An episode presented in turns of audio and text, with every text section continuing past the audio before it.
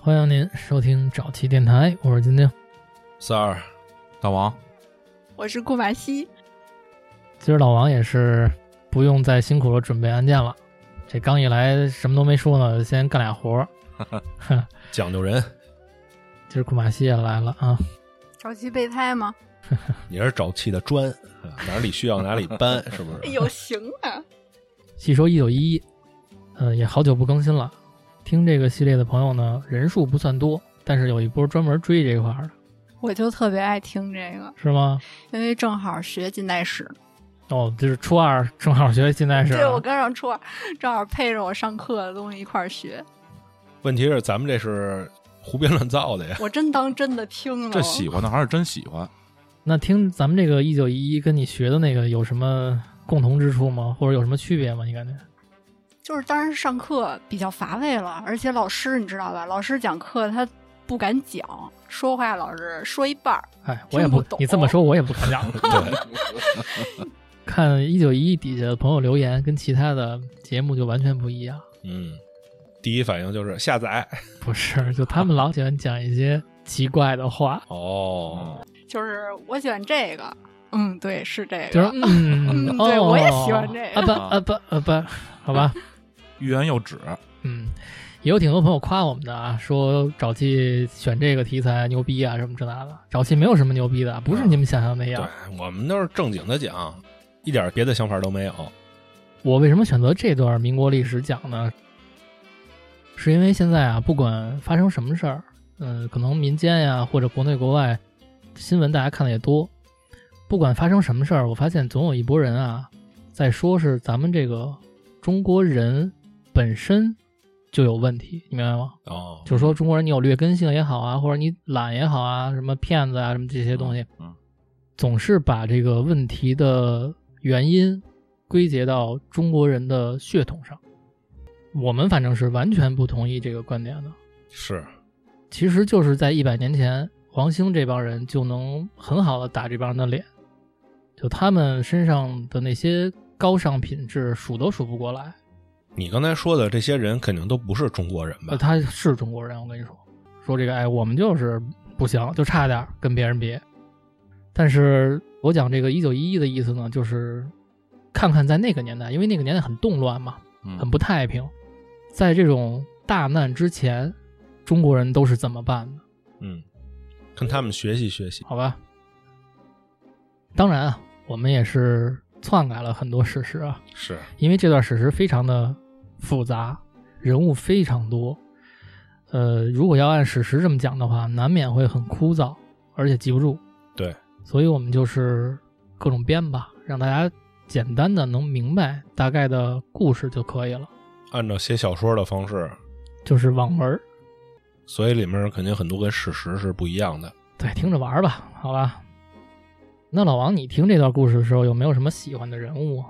我觉得黄兴那就挺好的，嗯确实是因为那个年代，就是这些人，我觉得都挺棒的。嗯，对，，但是那个黄兴这个，就是在我印象里确实比较深刻的一个，算是。嗯嗯，毕竟以他为主角嘛。库马西呢？我喜欢长发飘飘男，陈天华，对，陈天华也是干了点狠事儿的，这个到时候咱往后就听见了。太帅了他。对他不光长得帅，做事儿也帅。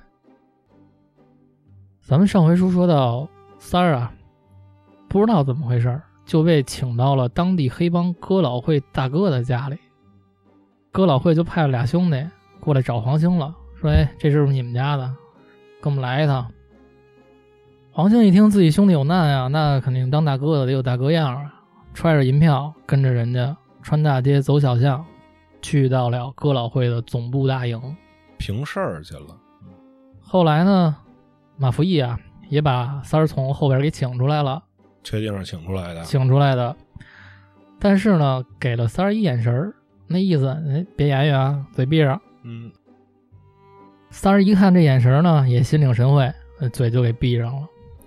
紧跟着马福义啊，用他那下巴往旁边一点，点了一下那椅子，三儿就老老实实往那椅子上一坐。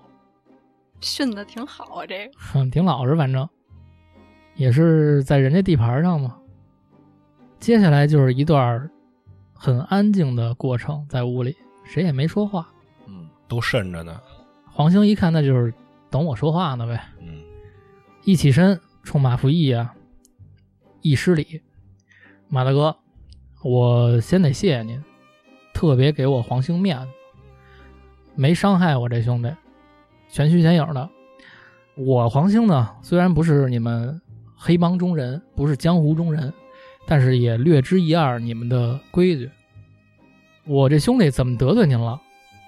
他是用钱赔，还是用什么东西赔？您只管发话。切个小手指头，哎，我黄兴只要能拿得出来的，别管是钱还是身上零件，我绝不打磕巴。够江湖的啊！嗯听完黄兴这一番话，马福义也没着急回答，坐在自己这大太师椅上面啊，上下打量了打量黄兴，点点头，行，小伙子，挺有胆识啊。我听你这兄弟说，你从小练武啊，听说你去了东阳，跟他们那儿还学了那叫什么柔术。不知道这个东洋人的武术跟咱们老祖宗传下来的这个比，哪个厉害一点儿？这儿要抻练抻练，我马福义虽然人到中年了啊，俗话讲老不以筋骨为能，嗯，但是今儿看见兄弟你这么有精气神儿，突发奇想，想跟您啊请教一二。这个马大哥说话论请教俩字儿，哎，人不是江湖人吗？说话客气呀。底下的黄兴呢也听得明白，直接啊就把穿在身上这外套给脱下来了，搭在边上椅子上。马大哥，按说我这个小辈儿没法在您面前啊说是动手什么的，但是既然您今儿这么有兴致，我也别扫了您的兴，愿意奉陪。嗯，马福义一听，哈哈大笑。这个马福义啊，这身装扮是长袍加马褂儿，啊，这是清末的时候有钱人是非常讲究的这么一个打扮。听完黄兴这么一说呢，马福义就边笑着边把自己这个马褂儿给解开了。但是黄兴脱衣服是自己往这个椅背上一搭呀，马福义一脱下来，得有人过来伸手拿呀。边上刚才请三儿出来不有俩小兄弟吗？弟弟，刚一脱下来，边上的小兄弟其中有一个就赶紧过来给接过去了。嗯，接衣服这小兄弟啊，你别说，长得跟其他哥老会的成员确实有点不一样。哪儿不一样啊？其他人啊都是那种五大三粗，一看就是粗人。这哥们儿呢也是长袍马褂，戴眼镜，斯斯文文，哦，师爷，一把就接过来了。紧跟着，马福义直接起身，大步流星走出大门，说：“走，咱们院子里抻练抻练。”跟着马福义就是一帮人就乌泱泱就涌出去了。黄兴也别慎着了，就跟着就出去了。嗯院子里那帮小伙子一看，哟，今儿怎么了，大哥嗯，要跟人动手？多少年不见大哥动手了，是啊，都围过来了，人墙围成一圈儿。嗯怕你跑了，按说说到动手这事儿啊，应该是挺精彩的，但是苦于我不是说书的人，这个讲短打的，咱就知道点名词是吧？对我也别瞎给人讲了。总之吧，两个人在院里插拳过世，交手了。一个年轻的，一个老点儿，哎，对，马福义差不多比黄兴大个七八岁。哦，那不是，因为我刚刚脑海里出现的是保国老师，马老师、 保国老师跟那个哎徐晓东，他们俩打，那得给马福义打一五眼青啊！嗯，一击毙命，那里是，啊，都是马马老师是吧？啊，都是马老师、都是啊，马老师。此马老师非彼马老师，人家马福义从小也是街上滚起来，当矿工的。你想原来，啊，有膀那子我力们气，可是浑元什么太极，嗯闪电五连鞭对，对，这个双方一动手啊，你别说，双方都对对方产生了敬佩之情。嗯，黄兴这边是怎么想的呢？说真的，他没觉得马福义多厉害，开始，他想你这个作家的财主，你说白了就是对，身不动膀不摇的，整天像我这个年轻力壮，而且我确实啊这一身本事我没撂下过，哎，我一直在跟人切磋，嗯，但是这一交手，马福义还真不好对付。马福义这边呢也非常敬佩黄兴，觉得哟，身手这么好的小伙子，在我身边儿这些人里都挑不出一个两个来。总之吧，扛的一伸手就知有没有。过不了几招，这俩人互相都觉得，哎，对方有两下子。看对眼儿了，嗯，还是马福义先说话，说行，兄弟，不错，今儿啊，咱们就这么着，点到为止，算哥哥我输了，好不好？黄兴自己心里明白啊，马福义并不比他差，一失礼说别，马大哥，嗯，您一直让着我，这个咱们习武之人都能看得出来，您给我面子，您不光照顾我这兄弟，还给我面子。嗯，上来就欠您两个人情，具体这事儿该怎么办，您就赏画吧，嗯，我绝对不打胳膊，好不好嗯？马福义说：“行，好，走，咱们坐着说。”一行人就回来了。马福义往这台式上一坐，唠唠汗儿，跟黄兴说：“来，兄弟，坐。我打开天窗说亮话了啊！听说你们一帮留洋的学生跟我这眼皮子底下建了一个华兴会啊！嗯，在我看，你们这是武大郎卖面包啊，怎么讲？人怂，但是货挺洋啊。嘿，啊操马大哥可能没太看得起这帮读书人。啊，黄兴一听，操，这哪儿哪儿的歇后语，面包啊！说这个，嗨，我们这个是建了一个帮会，但是您可能理解错了，我们建的这是一公司，我们是要做生意的，跟您干的这事儿啊两码事儿。马福义一听，冷笑两声， 哈哈，黄兴啊，你这是武大郎卖刺猬啊，你挺扎手啊。操，武大郎怎么什么都卖啊武呀、大郎够惨的，武大郎，你是有点儿忒看不起我们哥老会了。这么着吧，我给你介绍一人。说着呀，就回头看了一眼刚才那个接衣服的那个戴眼镜的。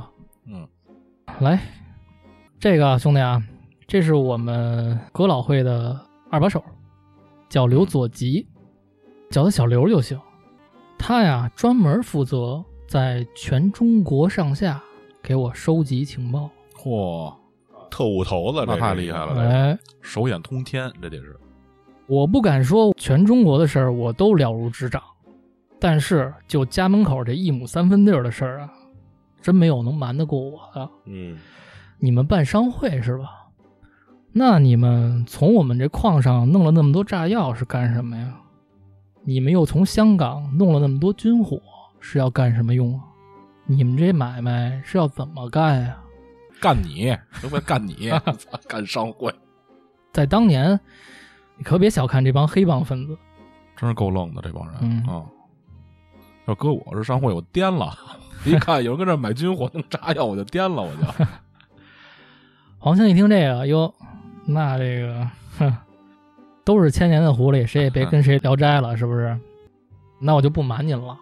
嗯，是，我们是弄了点这个军火、炸药什么的，但是我学您一句话，我们这是武大郎卖货，人怂货软，我们这东西也跟您这个帮派的东西比不了，我们这人也不是像你们这样尚武之人。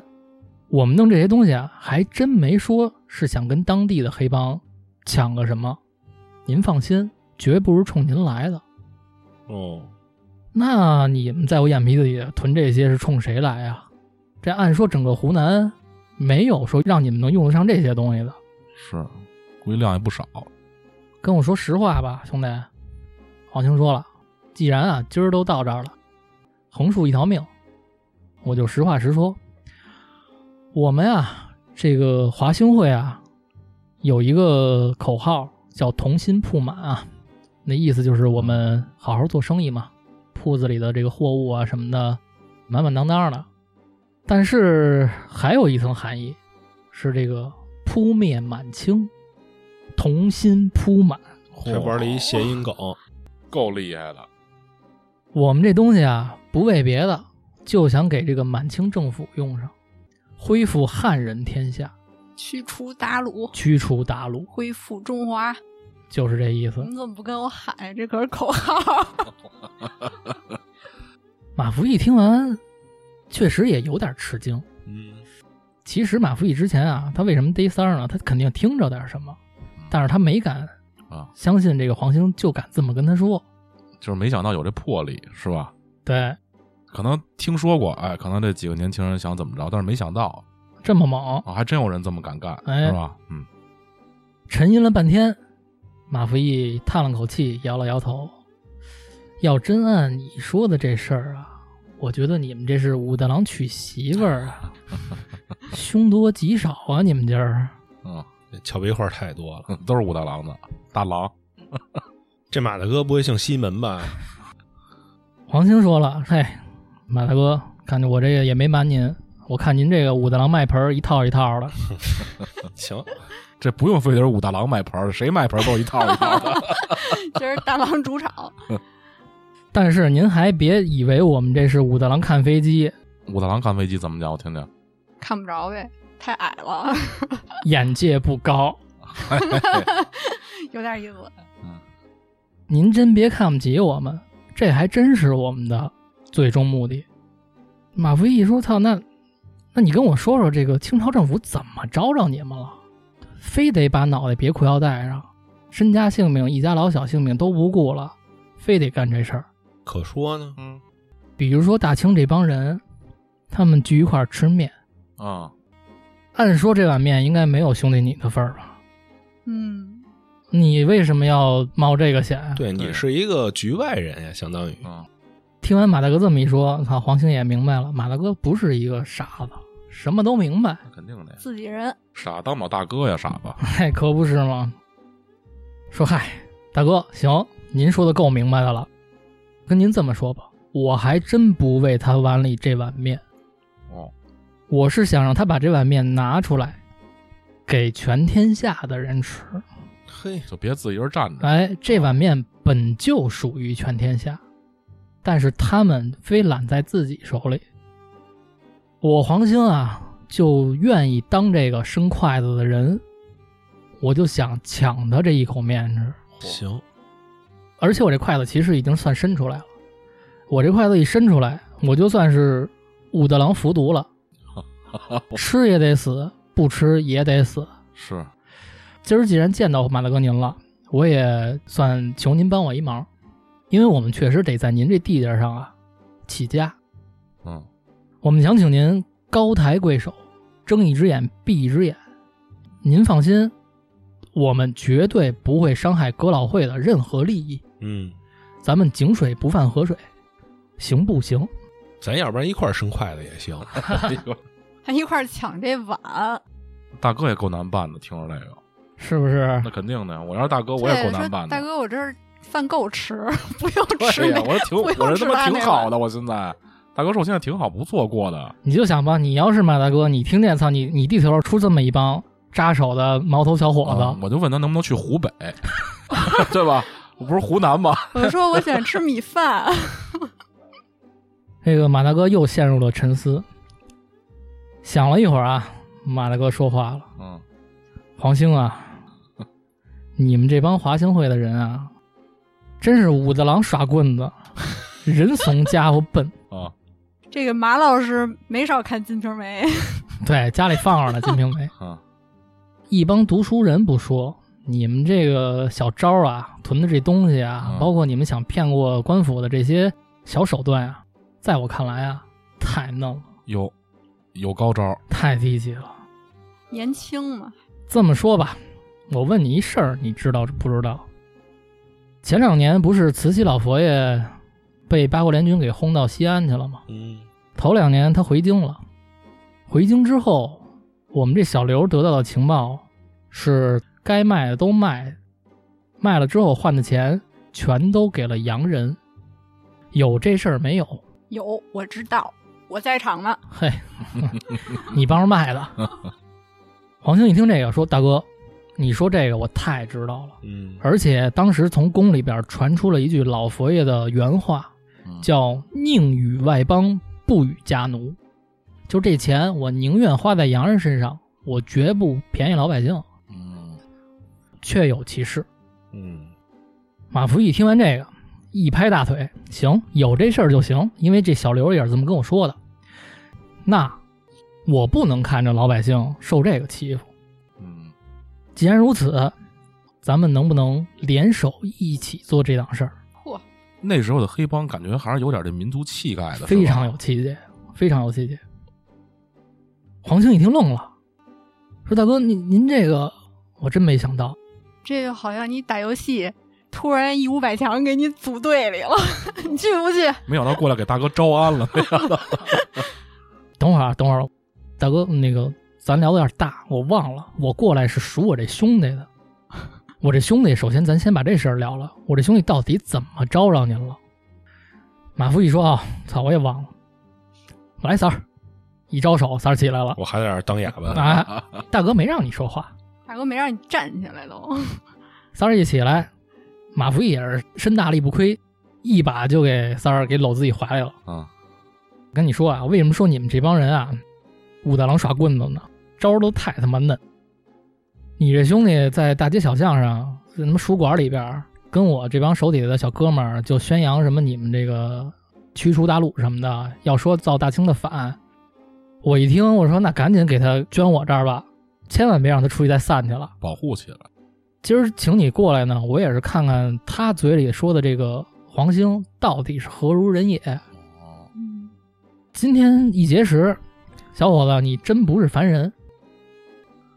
其实你来之前，我就有这个心思，说跟你们华兴会合作，但是我不知道你们什么底细、什么人。嗯，今天我算是托底了，我也是江湖中人，直来直去。以后哥老会的人就跟华兴会的人是一样的，供你差遣。嗯，而且我马福义也绝对不在这儿当你的大哥，我封你为大哥，嚯，因为我们要干这大事儿，没你不行。黄兴一听这，我操，信息量太大了。马大哥，首先我特别感谢您看得起我，但是咱们这事儿可是武大郎骑骆驼，能上不能下的事儿。是伸筷子吗？要伸筷子了，那可 不，马大哥说：“去去去，别给我提武大郎了，提他妈半个小时武大郎了已经。哼反正我最后说一个武大郎，好不好？要是没我，你干这事儿，你就是武大郎爬杆儿，自不量力。 行行，我干什么都不行啊！还真是这欺负人。总之吧，你也明白了，我这个心思跟你那个心思，咱算是武大郎迈门槛儿，碰了巧了。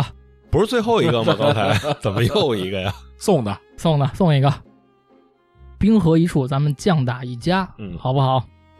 黄兴一听这个太高兴了，说：“那我得赶紧回去跟我这帮兄弟说说这好消息，嗯定个日子，咱们两边的人见见面，策划一下具体的计划。”黄兴带着三儿顺利的就回到了华兴会的小总部里边，嗯，把这个好消息呢告诉给了陈天华跟宋教仁。我们华华要出场了，陈天华嘛，他是一个心思缜密的人，说事儿倒是一好事儿，但是怎么说呢？毕竟是一帮大老粗，嗯，怕他们会坏事儿。哦，那宋教仁呢，相对来说更直爽一些，觉得那毕竟需要他们嘛，对啊，见一面看一看具体怎么着。简单来说，时间到了一九零四年的初春时节，天气还非常冷。这一天，他们双方啊定了一个开会的地点，就在湖南湘潭。啊，湘潭有这么一片属于哥老会的茶园，茶园后山就是一个大矿场，在这个矿场的一个矿洞里边，华清会的人和哥老会的头头脑脑聚集起来，策划他们的具体计划。首先，先得确定咱们哪一天起事。看看老黄历，刚琢磨过来看 黄历， 一定要看看黄历，今日一革命，你看有没有？对，必须得算算。商量来商量去啊，说让宋教仁定一天吧。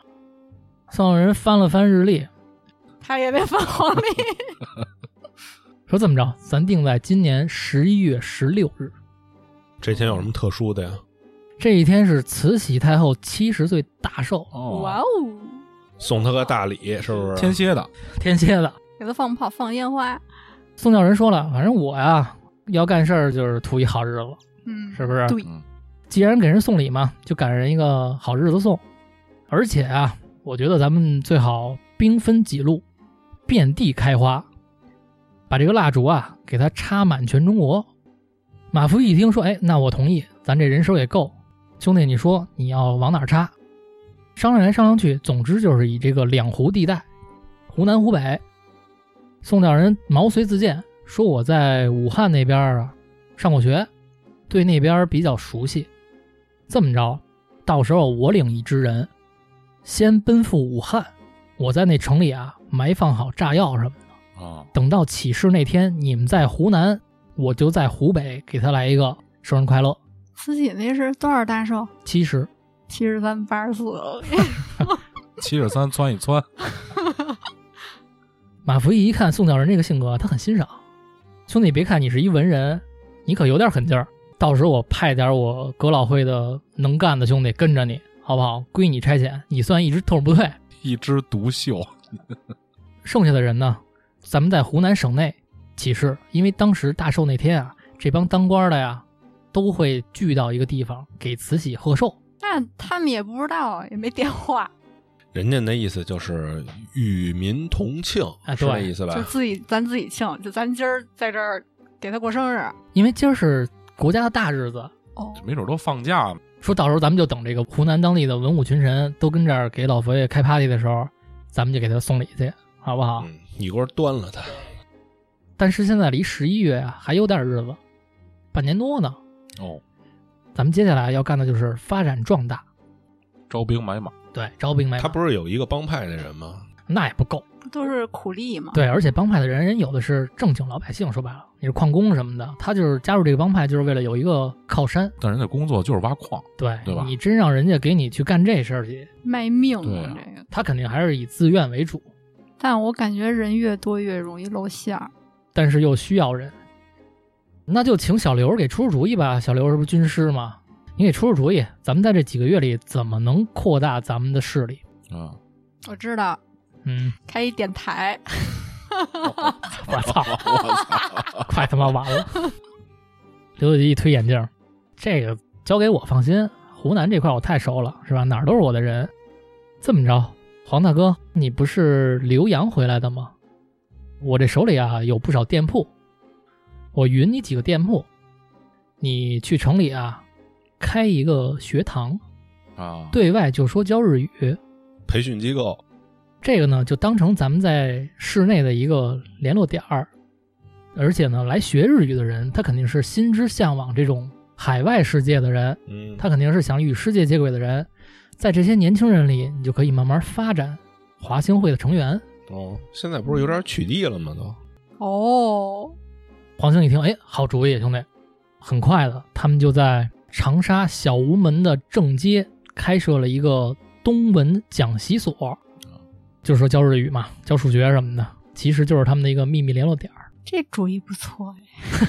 有办法是吧？而且呢，又在这个长沙市的另外一条街上开设了一个专门翻译外文书籍的一个办事处，好像叫同文译文馆，啊哎，译文馆对，没错。这块儿呢，主要是负责情报收集，嗯，就这帮小间谍们啊，跟这儿开始在湖南地下党起来 了。他们也插电台呗。你电波还怕咱们 不死？而且那帮去学习的，应该都家里有点底儿，对，是要不学不起。对，最起码向往是吧？家里揭不开锅，然后天天教你老婆孩子热炕头的，他不可能学日语去。这招太好了，对啊，准备这我起真想航不嘛出来。 ，One Piece 总之吧，日益壮大，就像这个刘军师设想的一样，很快的华兴会就发展了几百名成员。哦，那够快的，嗯，还挺帮忙这个刘军师，哎，帮忙 自己家的事儿嘛，自己家事儿。与此同时，陈天华和宋教仁被派去了，去接触当地的一些湖南新军军队里的士兵，哦，想在这个哦军队里啊搞一些思想改革。嘿，操发展下线去了，这是挺难的哈，听着他们就去军队里边结交一些朋友。上来就跟人讲，那肯定不啊这，当然不行了，得先让人瞧得起，是不？是？现在跟人递根烟吧，先得是请人吃顿饭，知道吧，三哥？先匀人几个店铺，王员外， 是不是？没钱干不了他们这事儿，没钱当不了大哥，当不了大哥。陈天华呀、活在一百多年前，但是我估计他是一个洗脑的好手，要不然他怎么能写《警时钟》跟《猛回头》呢？心理学家，哎，他得给这帮士兵讲，说现在咱们中国人被欺负到什么地步了，嗯，说你们也都是百姓家的孩子，谁不是想着让自己家人过得太平啊？谁想让自己家人越过越不好啊？可不是吗？晓之以情，动之以理呗。一天两天呢，确实他们在湖南啊就发展起来了。嗯，之后呢，他们就又开了一次高级会议，觉得哎，我这儿干的不错，哎，你那儿干的也不错，发展得都很好。说那咱们得提提气呀、怎么提气啊？这会儿三儿就说话了，三儿说怎么提气啊？三儿说：“各位大哥们啊，各位大哥，反正都是我大哥啊，我也就不挨个叫了。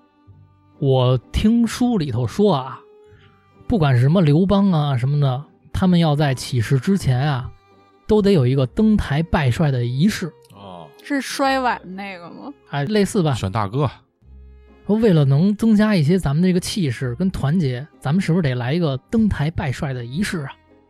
黄兴跟马福一听说又第一回干这事儿啊，嗯，咱也不懂，但是三儿说的这个倒也行，给兄弟们提提气。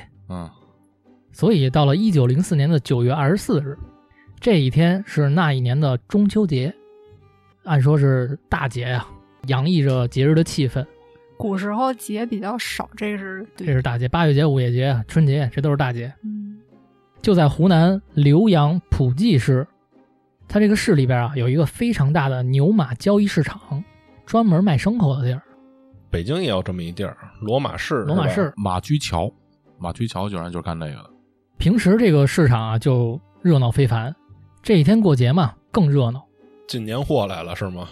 不止如此，这一天在这个牛马市场上聚集了很多哥老会和华兴会的会员，兄弟们要跟这儿过个节，就趁这个人最多的时候，嗯，我估计啊是赶这么下午那么一时候，吃完中午饭出来遛神儿来了。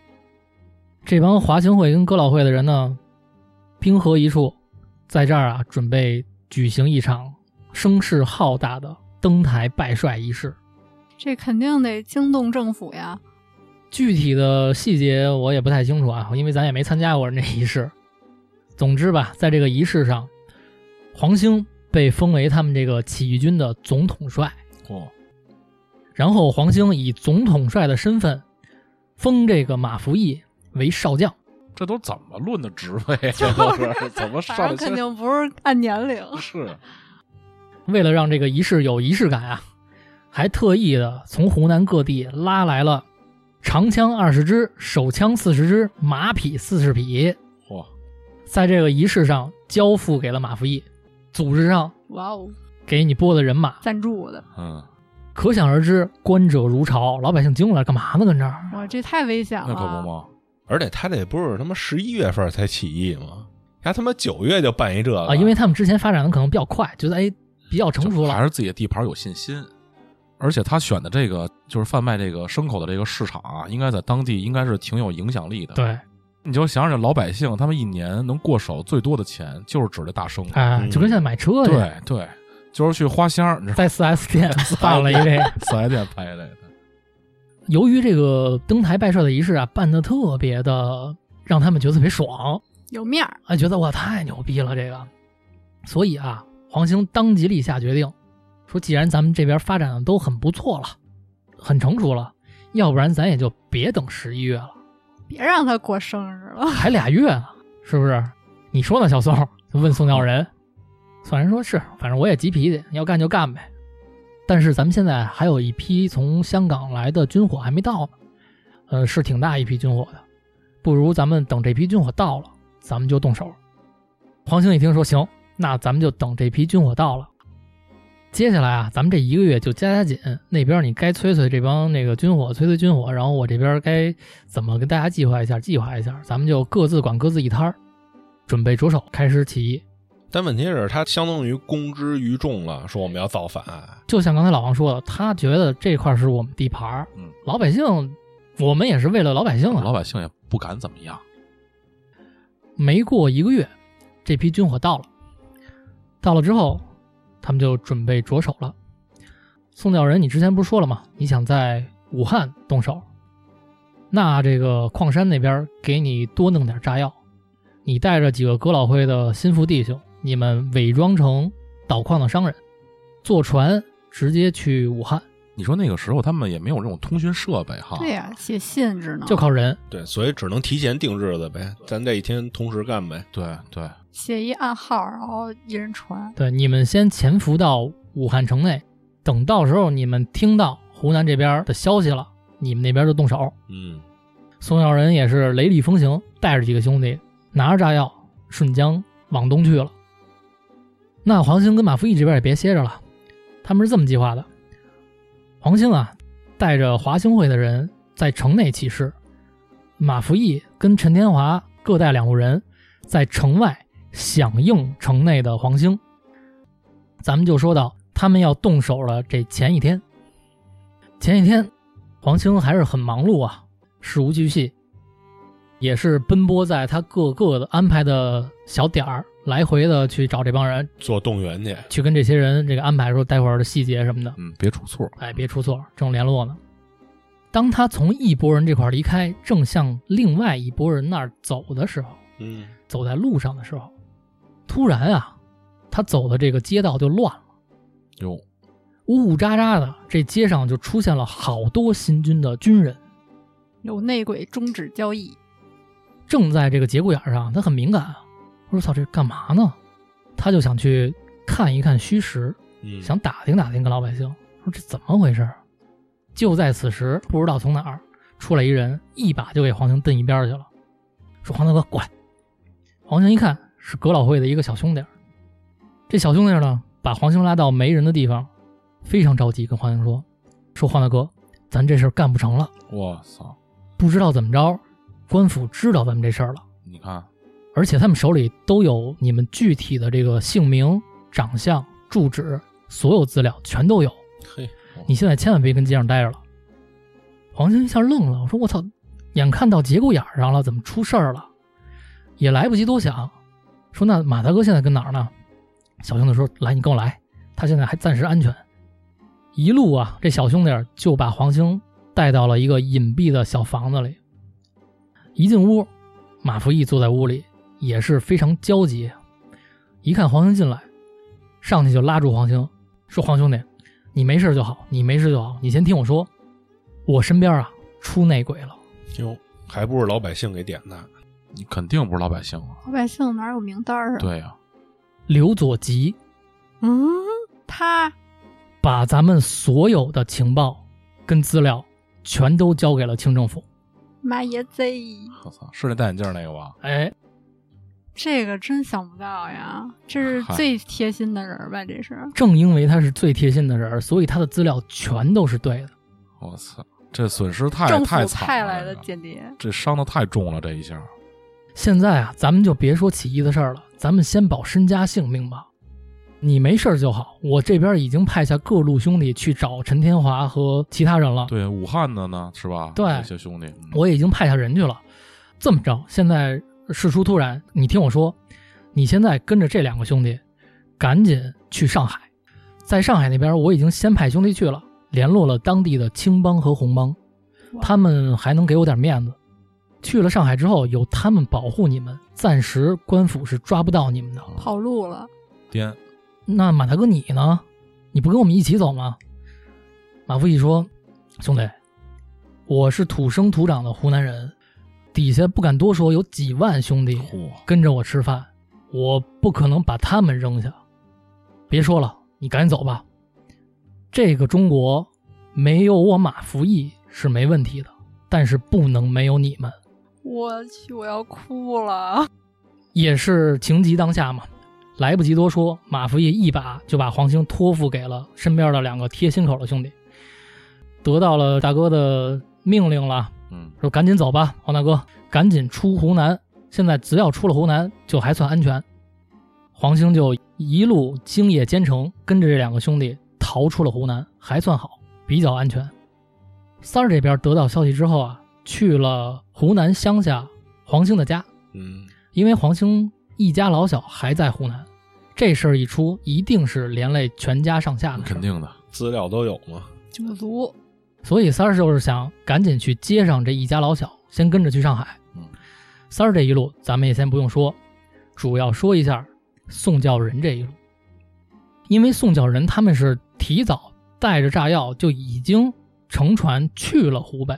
嗯，这边发生了什么事儿，他们是不知道的。对，这一路到了武汉之后啊，哥老会也是跟当地肯定有一些兄弟接应了，给他们找了藏炸药的地方。宋教仁呢就在湖北这块儿当了一个总指挥，开始计划在武汉的行动。就在这一天早晨，宋教仁走出房门，也发现湖北武汉市乱了。啊，也是部队，满街的官兵，而且这些官兵就扬言，就我们只找一个人我操，叫宋教仁。点着名儿来的，哎，这资料都有嘛，嗯肯定传到武汉人知道，你们这武汉就靠这一人呢，擒贼擒王。宋教仁一听说，我操，湖南那边肯定是出事儿了，也是跟身边这几个哥老会的兄弟一商量，哥老会的兄弟说，那既然这个大哥把你托付给我们，那你肯定不能出事儿。这么着，你先藏起来，我们想办法让你出城。但是武汉这头就比较难，因为武汉啊可能是一重镇，城门把守的特别严，你一个人出城要过好几道关，想了很多辙都不敢让宋教仁冒这个险，万一要在城门被扣了呢？水路呢？哎，就只剩水路这一个可能。宋教仁在藏身之地啊，藏到当天下午，从湖南那边来的兄弟就到了，找到宋教仁之后，诉说了湖南这边发生的事儿，而且也传达了马大哥的旨意，去上海，上海有人接应你，赶紧走。但是咱们现在人多眼杂，咱们现在一起走肯定不是一个好主意。宋教仁说：“我明白，这么着吧，我自己走，兄弟们不用挂念我，你们各自逃命去吧。嗯，有朝一日，咱们他年他乡再见。”宋小人这人确实挺梗的，这个性格，他也是不想连累别人，自己就乔装打扮，想混出武汉。嗯，但是咱们刚才说了，武汉城铁桶一般，戒备森严，戒备森严，他就溜边儿走，躲着官兵走。这一路啊，他就到了武汉的一个码头之上，就想走水路嘛。你这段让我想起你讲那个，伍子胥是吧？对，其实特像他俩这块儿。码头也是重重的官兵挨个排查，他就想我操，这水路也不灵，他就顺着这个江边儿啊自己溜达自己走。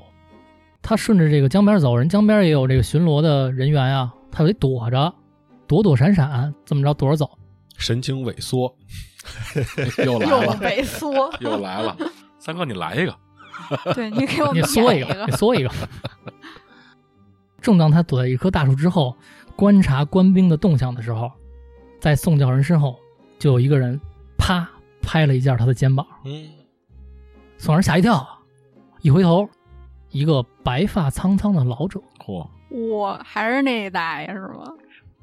看他的装扮呢，就是一个老渔民，我还是那位呗。专渡有缘人，专渡有缘人。，对，宋教仁愣了，老先生，你你你谁呀、老翁非常淡定，冒叫一句：“您是宋教仁先生吧还认识，？”宋教仁说：“我操，乌安丸。德烟颠”，哎，老翁就这么说的。哎，你不要乌安丸，你跟我啊得烟颠，好不好？老者说：“就冲你这躲躲闪闪这样儿，我就知道你肯定是全城缉拿的湖南来的宋教仁，对不对？”哇，这么挂相呢？太挂线了，这一看就看出来了，这个你放心啊，小伙子，我呀虽然是一介渔民、小老百姓，但是我也听说了你们要干的这事儿。老头儿啊，赞成你们，我也就是七老八十了，没有这力气了，要不然我非得跟你们一块儿干。别的帮不了你，我今天啊能救你一命。嗯，跟我走，上船。宋教仁听得一知半解，但是这是一个机会啊，嗯，就跟着老者没走两步，停靠在一个偏僻的岸边儿，有一艘小渔船。紧跟着跟老者登上船，老者撑杆，非常娴熟的把船就渡过了岸。又遇着贵人了，他也送他个宝剑，上岸之后啊，宋教仁才知道自己不是中计了，而是人家老者真的是一片赤子之心，非常感动。宋教仁上岸之后也是跟伍子胥一样啊，对老者深鞠一躬，说：“那个老先生，别的我不说了，您得给我留下姓名吧。”可否留下姓名？我得知道我的救命恩人叫什么。是这老翁呢，一竿支开船，说你就记着啊，救你的是个中国人就行了。嚯，哇塞，那他这事儿传到哪儿都是哈，他这事儿大家都知道他在做什么，其实、嗯是吧？啊，所以我就说回来，中国人绝对不输于任何一个民族，嗯，不光是知识分子，就在老百姓里也有很多有赤子之心的人。是宋教仁也是一辈子记着这个老者救他这一命，嗯在他这一生里边，虽然他一生很短暂，但是他这一生里边，他之后再写作，从来就没有再用过“宋教仁”三个字，而给自己起了一个笔名，叫桃园渔父。桃园是宋教仁的家乡，而渔父就是他纪念这个老者渔父父亲的父。哦，你看人家读书人是吧？别老说这负心多是读书 还真是是吧？多有心人家，桃园渔父这个名字，后来也出过很多优秀的文章，唤醒了很多中国人。而且这个名字曾经靠自己写文章，帮中国拿回了属于中国的领土，就靠他写文章。哦，这个是后话，到时候咱们再说。非常厉害，宋教仁。离开了武汉之后啊，好在那会儿中国的通讯比较落后，也没有发微信啊，什么全国通缉什么的。他一路辗转就到了上海。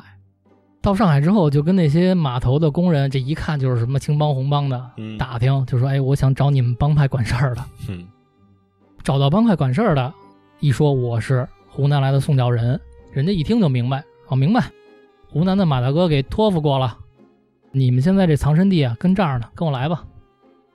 一路就把宋教仁带到了一个偏僻的小住所，嗯一进屋就是许久没见的黄大哥，还有陈天华、三儿，还有这些人的家人们，基本上能接的都接过来了。嗯，但是就是没有黄兴的老父亲、老母亲，哦，只有黄兴的这个妻子和孩子们。宋教仁一进，他一看也明白什么意思了，多的别说了，说现在接下来咱们该怎么办？等于这个华兴会的骨干人员没有什么损失，全在上海聚头了。至于黄兴的老父母为什么没有来呢？是因为黄兴的老父母啊，一是觉得自己年事已高，也无法去奔波了；二一个呢，祖上留下来的祖产嘛都在啊呢。嗯咱还记着最开始的时候说黄兴母亲的时候说到过，她是一个非常传统的女性，老母亲也是非常刚烈啊，就说没事儿啊，我就是死，我也得死在老黄家这片地上啊。咱们就说这帮人聚齐儿之后，在上海咱们真的安全吗？咱们有没有机会再次起义呢？虽然黄兴之前在这儿教过一段书，但是也没有跟黑帮打过交道，只能靠当地的青红帮了。那就问问这个秦红帮对接的这些人吧。秦红帮来对接的人肯定也不是特别高级的首脑，肯定也都是什么小堂主什么的，我啊估计。说我们呀，确实是冲着马大哥的面子，能暂时庇护你们，但是这个消息肯定会传遍全中国，马上，上海也就是晚一天两天的事儿。还是不安全，呃，肯定是不安全嗯。你们还得想下一步该怎么办。那怎么办呀？说现在啊，其实全中国呀，干你们这种事儿的人不止你们一拨人，投靠他们去呗。不敢说投靠，因为这帮人现在也没有什么落脚之地了。上海不是离着浙江很近吗？就在浙江有一帮浙江人组成了一个帮会，叫光复会，干的事儿呢，不敢说跟你们一样，也得是差不多。这名字都差不多，一个光复，一个华兴嘛。还真是。干的事儿一样，他们前两天也是让青红帮庇护给找折呢整，要不然你们见见面儿。嗯黄兴一听说，操，都这时候了还 social 呢，说 social 就 social 一下吧，看看同道中人嘛。约了第二天，跟光复会的人见一面。你想啊，如果咱们是华兴会的人，要见一个别的帮派的人了，咱们肯定先得打听打听这帮人是谁呀、对是不是？我以为要捯饬捯饬，有什么实力是吧？女孩儿看还是女孩儿，化一全妆啊，洗 澡，他们就问青红帮的人说：“你们这个光复会这帮人有没有什么名人？就他们的头儿都是谁呀、有没有听说过的嗯？”青红帮留下的人就跟他们聊啊，得说光复会的会长叫蔡元培，哦，啊校长黄庆一听眼睛亮了，这可鼎鼎大名啊！嗯之前不是还算是帮过他们吧？之前蔡元培人家可在上海呼应过他们的巨额运动，写东西来的吧，发表什么呃，的，对，蔡元培是一个大文人，在当时上海很有号召力的这么一人。一听是蔡先生，黄庆说：“哟，那来兴趣了，我们得很尊重人家，是对不对？”所以啊，也是就跟库马西说的，捯饬捯饬，哥儿几个是吧？化上全妆，桑海宁特别讲究，体面，人家嗯叫啊，对对对，体面。第二天早早的，黄兴这几位到了约会的地方，等着蔡先生到，先到是礼貌。礼貌对，嗯，等了有这么一杯茶的功夫，从外边进来了这么几个人，是这么三五个人啊，簇拥着其中一个人。啊，但是簇拥的这个人明显不是蔡先生，因为他一看就不是一文人，也是粗壮大辫子绕在自己的脖子之上，穿的呢也不是多得体，啊，就有点雅痞那劲儿，啊你知穿道的吧？不是长衫是吧？虽然穿的衣服不错，但是什么这领口都敞着，敞着，啊，最有特点的是他这两只眼瞪得像铜铃一样，哇，猫眼警睛长哎瞪得像嗯 铜铃，嘿嘿嘿，就逮谁就跟瞪谁似的。嗯，哎，那种人看着特害怕，我跟你说，那开灵车的好多都那样了，就三五个人簇拥着这么一位就进来了。这位呢进来之后也没打招呼，咔嚓往黄兴对面一坐，也是有点坐没坐相那劲儿，自己先点根烟，嗯，做口烟。 你他妈想点演 吧？呢，你这是演 呢，谁是黄兴啊？黄兴一看，哟，这给我们来点下马威哎是不啊是不？客气，啊，不太客气。嗯，但是黄兴人家是吃过见过哎，，吃过见过。说哟，啊，兄弟，不才就是黄兴。这人呢，叼着烟，斜了黄兴一眼啊，就你啊，学得真像，嘿，哎，主要是这抽这两口啊像哈，歪着 把那烟塞嘴角那儿嘬，我就喜欢演流氓。 还没等黄兴这边接话呢，坐在黄兴身边的陈天华先说话了：“兄弟，咱们是不是在日本见过呀？”哟，还熟人，哦，这会儿我就得说一下坐在对面的这个大眼睛了，此人终于出世了。这人啊叫陶成章，哦，陶成章，这我学习可没学过这人，没学过这人吧？啊，我给你讲讲这人，好，给我讲讲，土生土长的浙江绍兴人。怎么说呢？这人小时候上学其实学习成绩也不错，但是他这个打小吧，怎么看怎么不像一文人，嗯，野，特别野。这边读着书，出门就跟流氓打架，嘿，这也起义了，后来呢，他也是上学嘛，学校得教啊，清政府怎么着，啊，他一下就蹭了。这老佛爷该死啊！有学校敢教这个啊，他跟宋教仁差不多呀，暴脾气，啊哎，暴脾气。但宋教仁呢是靠文字，对，靠嘴骂街，骂街。 陶成章是怎么着呢？陶成章说：“操，丫得死啊有血性这人，！”简单来说，陶成章先后两次只身潜入北京，想靠自己暗杀慈禧。哇，这太厉害了，这这个，这是有点愣啊，这哥们儿这太厉害了，这个刀客，这有人一刀客，这个，嗯刀客。但是可想而知，杀慈禧这事儿不是杀他们家门口牛二，主要他见不着面儿对啊，进来之后才知道，我操，这紫禁城这么复杂呢？是不是买票就让进，是不 ？是在德胜门估计迷路了这这是他第一次去，啊， 第二次去是他听说慈禧从北京跑了，八国联军那会儿，啊，路上劫了，就想我操，那我趁你丫在路上的时候给你丫弄死。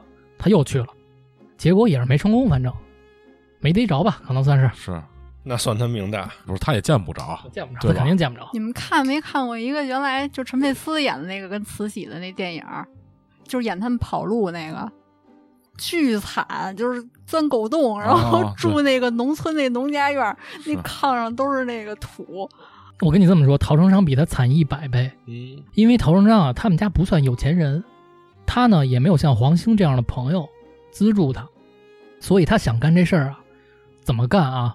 就自己跟家带点干粮，徒步进北京，这真的这太厉害了，人太狠了，帅了，太恨了。那这是华华排第一，他第二。但是可惜陶然章这两次都没成功，这第二次啊，可以说是要着饭回到了家乡。啊，真是不容易。真牛逼！主要他是那种想哪出是哪出的那种人，我操！对，没有计划。不是你说他也不是想起出是一出，徒步来北京，这也不容易，咬他牙那。股劲儿可能早就过了。是我还得说，中国人太牛逼我了，都心动了。嗯，中国人太牛逼了。江湖儿女，嗯也是因为他这种义举啊，他后来不是要着饭回家乡吗？嗯，回家乡之后他也没停，开始四里八乡的宣传他这种革命思想，就说不行，哦、我一人不行你跟我干吧，招我的这帮发小，啊，每天就忙这事儿，每天就干这事儿。慢慢的，他这个名气在当地就煽乎起来了，这个名气就传到了远在上海的蔡元培先生耳中，他这名气可够大的了。最后他这个，嗯非常大。蔡元培听说之后说：“我操，说这兄弟有一号，嗯，我得见见他。”见了之后，蔡元培也很欣赏陶成章，这蔡校长不可能说我操这兄弟不错， 不是，咱不是文人嘛，嗯是不是是？说兄弟，行，你不是没钱吗？我有点儿，嗯，你呀、什么都好，不要浪费了你这一腔热血。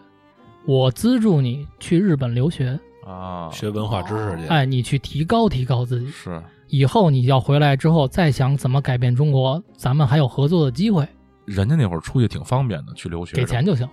我以为资助他去日本学 忍术，然后上房梁。假 贺，你送他妈村里去那个，哎，靠着蔡校长的资助，把陶成章送到了日本。这一年是一九零三年，这会儿黄兴他们还在日本，嗯，而且他们在日本煽乎这个巨额运动正在。哦，让他赶上了，建立了巨额义勇军，召集了很多留学生。陶成章啊，当时一腔热血嘛，嗯，一看在东洋有这么一帮中国人，说那我也参加。等于他他妈到了没学，就直接就参加这个运动去哎，了。他对这更感兴趣啊。一边运动一边学。其实啊，按说就是他参加了当时黄兴他们的巨额义勇队，哦，但由于当时黄兴太忙了，没怎么照面儿，对陶成章没有什么印象。嗯，但陈天华对陶成章有印象。陈天华这个人也很厉害，属于那种过目不忘的那种人。后来不是巨额这个运动失败了嘛，嗯，黄兴他们也回国了。陶成章呢，在日本也没待多久，就也回国了。回国之后，他找到了蔡元培先生，说不行，学不下去， 学学不了，学不啊了那玩学意忍儿，术去吧，别学习了。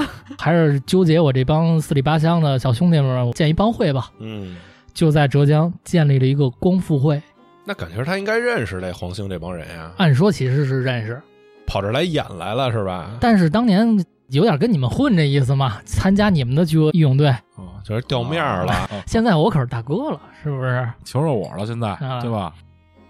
也是因为陶成章对蔡先生的尊重、感激，所以他把这个蔡元培先生啊推为光复会的名誉会长。哦啊，但其实这个光复会是陶成章建的。咱们话说回，陶成章以光复会副会长的身份，再一次见到了黄兴跟陈天华他们。我再也不是当年那个在日本你们看不上的小留学生了。谁也没说看不上了呀。 底子薄还是抽着烟是吧？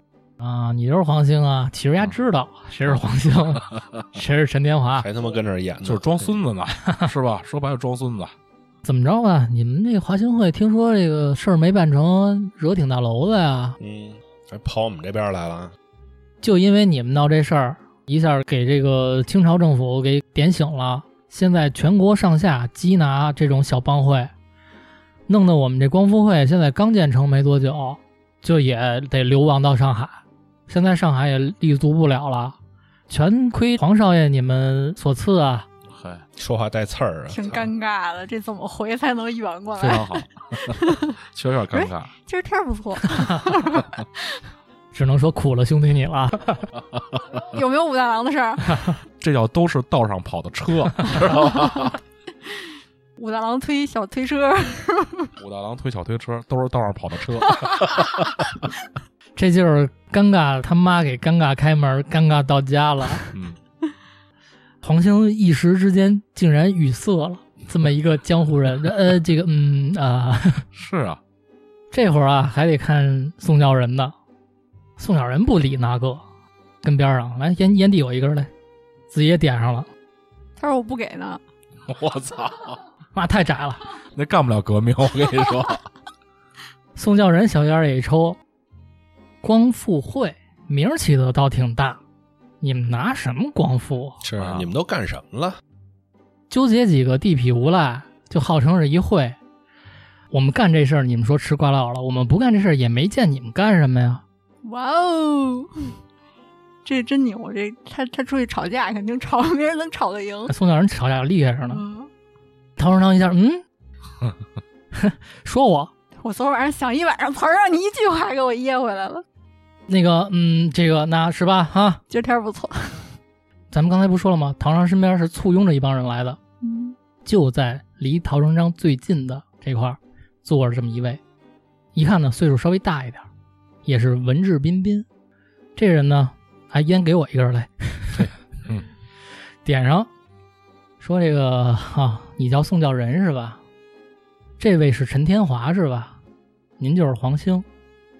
这个黄兴我是听说过，蔡会长跟我说过，你们干过巨额运动，我很佩服啊。陈天华我也读过您的著作《是警示钟》《嗯，猛回头》，非常棒。但是这个宋先生，您有什么流逝的东西啊？啊，啊，我是什么渔夫，你等我两年，都是他妈拱火的人，但是宋小人不输啊。宋小人说：“哈、你问我呀、嗯是我们这个天华兄弟是写书写得好，我们这黄大哥确实干了点大事儿。你问我有什么？你有什么呀？我有钱，我有什么？我有烟，你们都管我要烟， 开他们这么大会都不拿烟，俗话说呀，问别人得自己有啊。您有什么呀？嗯，谁想到坐在对面的这个年纪稍长一点的这个大哥呀，哎，就等着宋教仁说这个了，啊，抽了口烟，哈哈啊哈哈。嗨，您要不问，啊我也就不说了。 鄙人不才，我叫张太炎，没听说过呀。咱们没听说过，但是在他们这桌上，张太炎一说自己大名，啊，黄兴跟陈天华一下就坐直了。哎呦，我操！怎么说？张太炎这个人啊，我先告诉你他是谁，嗯，他后来收过一学生，叫鲁迅。嚯，都是名人，张太炎早在一八九七年的时候嗯，就参加过一个运动，就是康有为他们的戊戌变法，哇塞，他是完全从头到尾参加这运动的。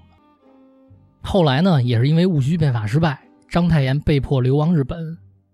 流亡日本之后，张太炎在日本为这个一本书啊，这本书非常厉害，这本书叫《革命军》，作者咱们就一笔带过，叫邹容。这个我听过，你肯定听过邹容。 《革命军》这本书可以说是早于陈天华的《警示钟》跟《猛回头》之前嗯，最早的一本儿，这叫什么？先驱，最早的先驱。对而章太炎为这本《革命军》写了很长的一篇序，这篇序甚至比《革命军》这本书在中国传播的还广。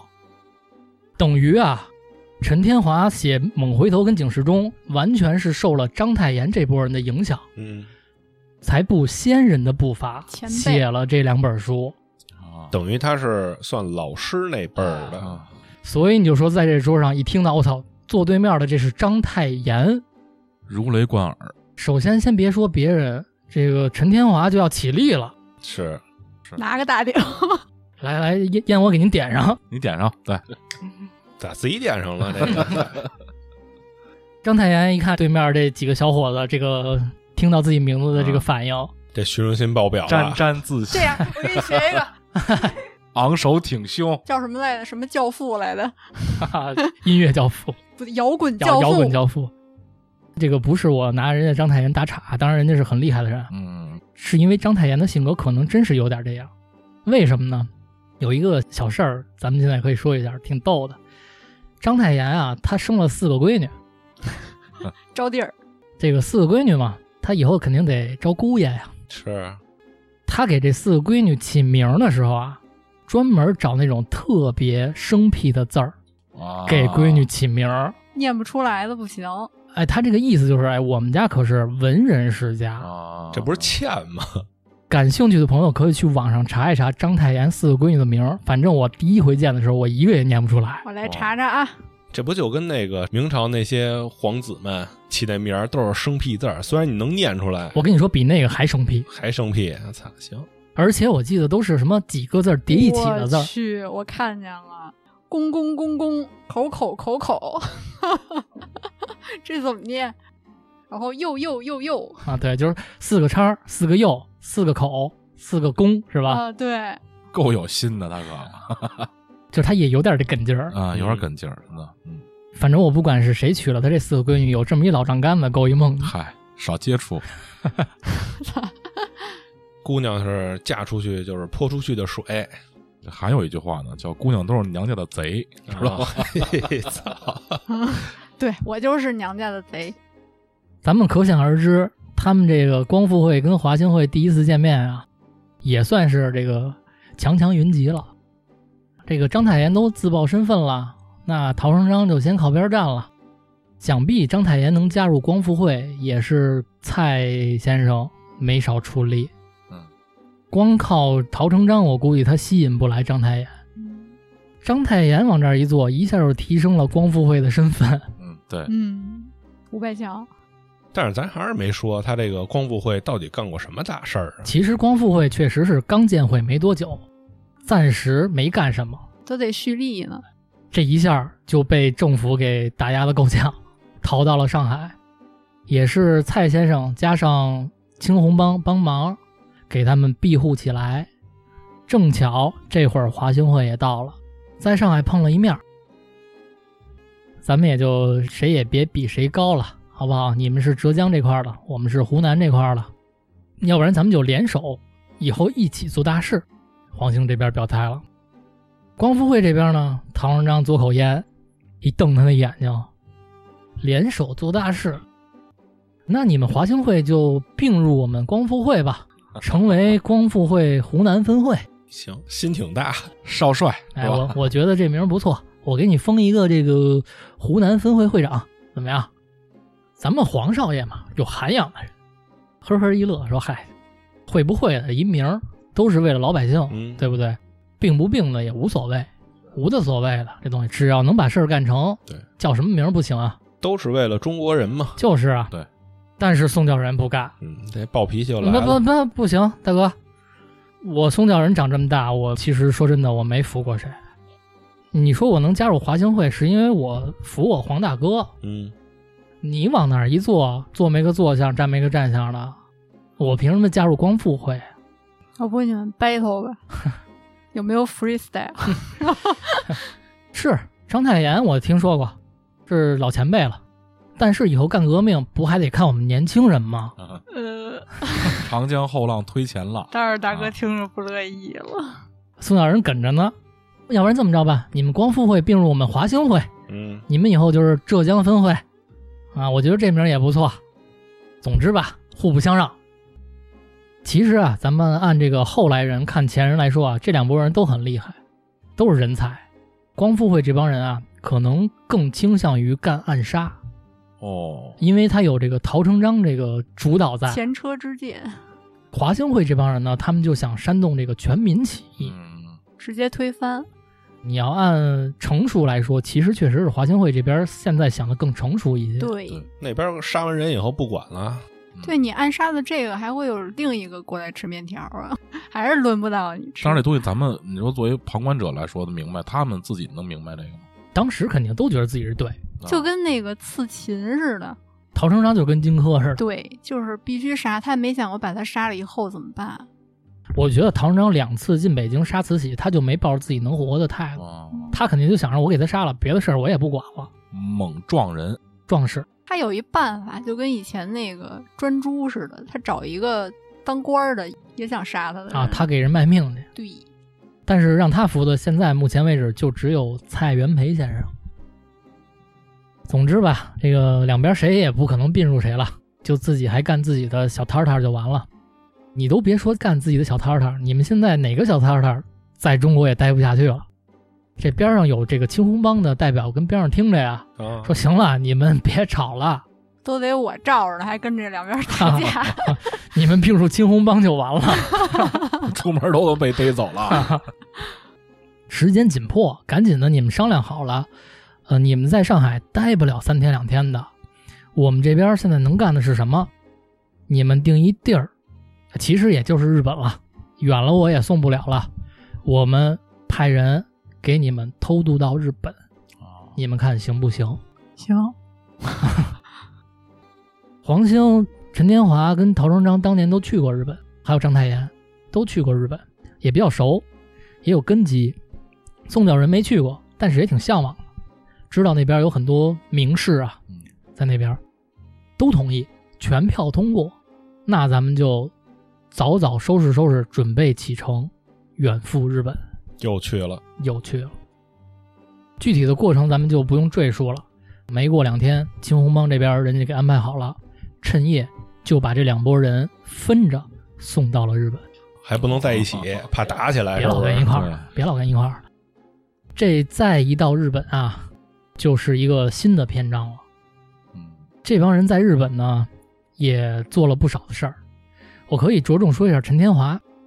陈天华这一次去日本，就再也没回来。哦，英年早逝了，一腔热血啊，就洒在了他乡。而且陈天华这个人，从这一次去日本，非常的出彩。嗯，他是一个怎么说呢？真的是一个典型的理想主义者。嗯，在他看来，没有同乡，没有阶级，大家都是中国人。这个之后的下一个篇章，应该陈天华会是一个挺主要的人物，哦，好吧？其实还是像刚才你讲的那个，就能看出来，还是心不齐，嗨，都是中国人，但是心不齐，对，但是我们天华不是，嗯，就是还我是少。觉得他们这种是开玩笑的，不是真那什么，都是想干一个事儿。对，而且也可以稍微剧透几句嘛，因为这个历史都是透明的嘛。嗯再往后会出现两个非常重要的人物，人，嗯，一个是咱们中国近代女权第一人秋瑾，下一集应该就出世了。然后还有就是谁能把这帮人凝结起来，串和到一块儿去，让他们攥成一个拳头去发力的那个人就该出场了，那更厉害了，国父孙中山先生。哇塞，那这期就差不多了。嗯那那那个我们马老师怎么样了？他自己在嗯国对内，马福义，马大哥，对，那我可以说一下马大哥，啊因为马大哥往后应该就不会再在咱们的故事中出场了。历史上的马福义啊，掩护了黄兴这帮人走了之后，他自己躲到了湘潭，嗯，躲了一年之后，他不是在当地有根基吗是？有很多兄弟，他拉着兄弟只身起义，但是很可惜失败了，被清廷镇压了。哦，然后马大哥就入狱之后就死了。哦就义了这么一个烈士，我跟你说，保国老师可跑了。要不然保国老师不敢跟人动手呢。马大哥敢。那那小刘呢？小刘没有得到应有的惩罚吗？哟，这个刘左吉，我估计没什么好下场。啊当官儿去操了呗。他要爆一大料，这么大一料，我估计应该给他的东西应该少不了。当时我就没明白，他到底是不是一个就是政府的双面间谍呀、还是这这个不好说了。你的意思是，当时他们有帮派的时候，政府就派了一间谍？对呀、因为他反的太快我觉得政府没那了么，聪明，但是从他的那个作风来说，又不像，因为他应不该是跟了他很多年了。应该是很多年了，不会就是想他妈的爆一料，然后混个官儿当吧有可能。保不齐他觉得这帮人成不了事儿，那他当初还给出那么牛逼的主意，不是他可嗯能觉得呀、这事儿可能太大了。他可能怕祸及自己，这么着再一琢磨，对吧？与其这样，还不如把自己给保了呢。先，他是那个负心多事读书人。那对是，这太可怕了。这个嗯，戴眼镜儿我，们马老师，怎么戴眼镜儿招你了？戴眼镜儿，别人没招我。葛老会从咱们的故事里，应该这期也就下线了，嗯，也是一帮这个民间义士们。嗯，行，那这期就这么着，好感谢您收听这期的找气电台，我是金丁，三儿，库买西。大王，拜拜。拜拜拜拜。